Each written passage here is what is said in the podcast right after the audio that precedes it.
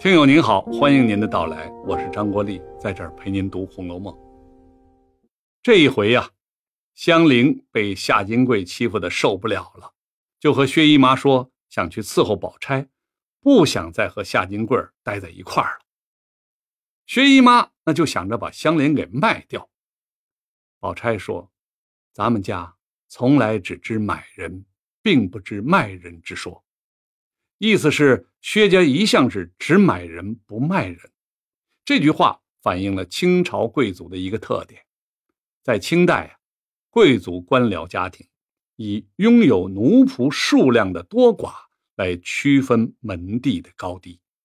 简单说，你们家奴才比我们家多，说明你们家地位比我们家高，而且这些奴才最好还能是外国人，那就更有面子了。比如清朝康熙年间，和俄国人在东北打仗，俘虏过一些俄国士兵，其中一些战俘就成了清朝贵族家的奴才。再比如黑人，我国很早就有使用黑人做仆人的传统，唐代把这些人叫做昆仑奴。仆人越稀奇，价格越贵，越能体现主人家的气派。薛家作为当时鼎鼎有名的皇商。当然不会卖仆人，这是很没有面儿的事儿，有点类似于家族衰落了，把好东西拿到当铺当掉一样。香菱长期被夏金桂和薛蟠折磨，身心疲惫，得了肝血之症，也叫做肝血痨，是中医里的一种妇科疾病，患者长期精血减少乃至绝经，身体。极度消瘦，口干舌燥，晚上会盗汗，双目暗黑，总之浑身都是毛病。得了这种病，如果没有好心情，得不到及时救治，情况会很危险。香菱这样一个可怜人呢，从小就被人贩子拐卖，卖给薛蟠这样的霸王做小妾，又遇到了夏金桂这样霸道凶悍的主人，命运。非常悲惨，他悲剧命运的起点就是被人贩子拐卖，所以呀，无论古今中外，人贩子都是罪该万死。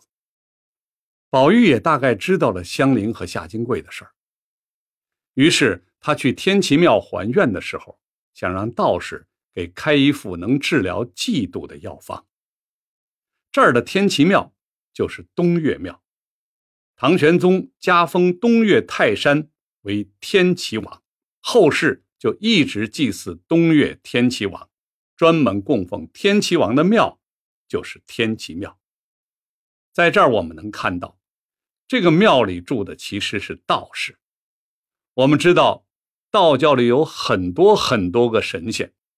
中国古代，无论是山川湖海，还是那些死去的有威望的人。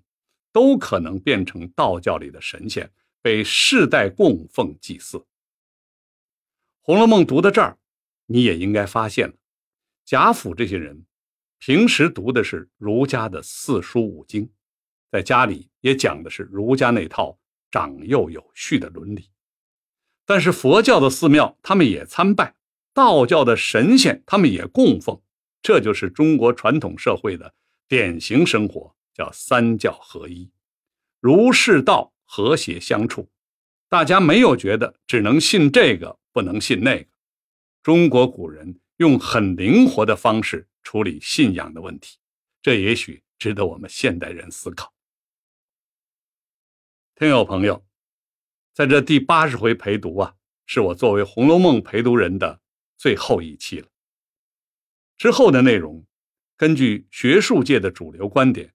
是《红楼梦》的叙述，并非曹雪芹原著，所以呢，我们只提供有声剧作为您的一种参考。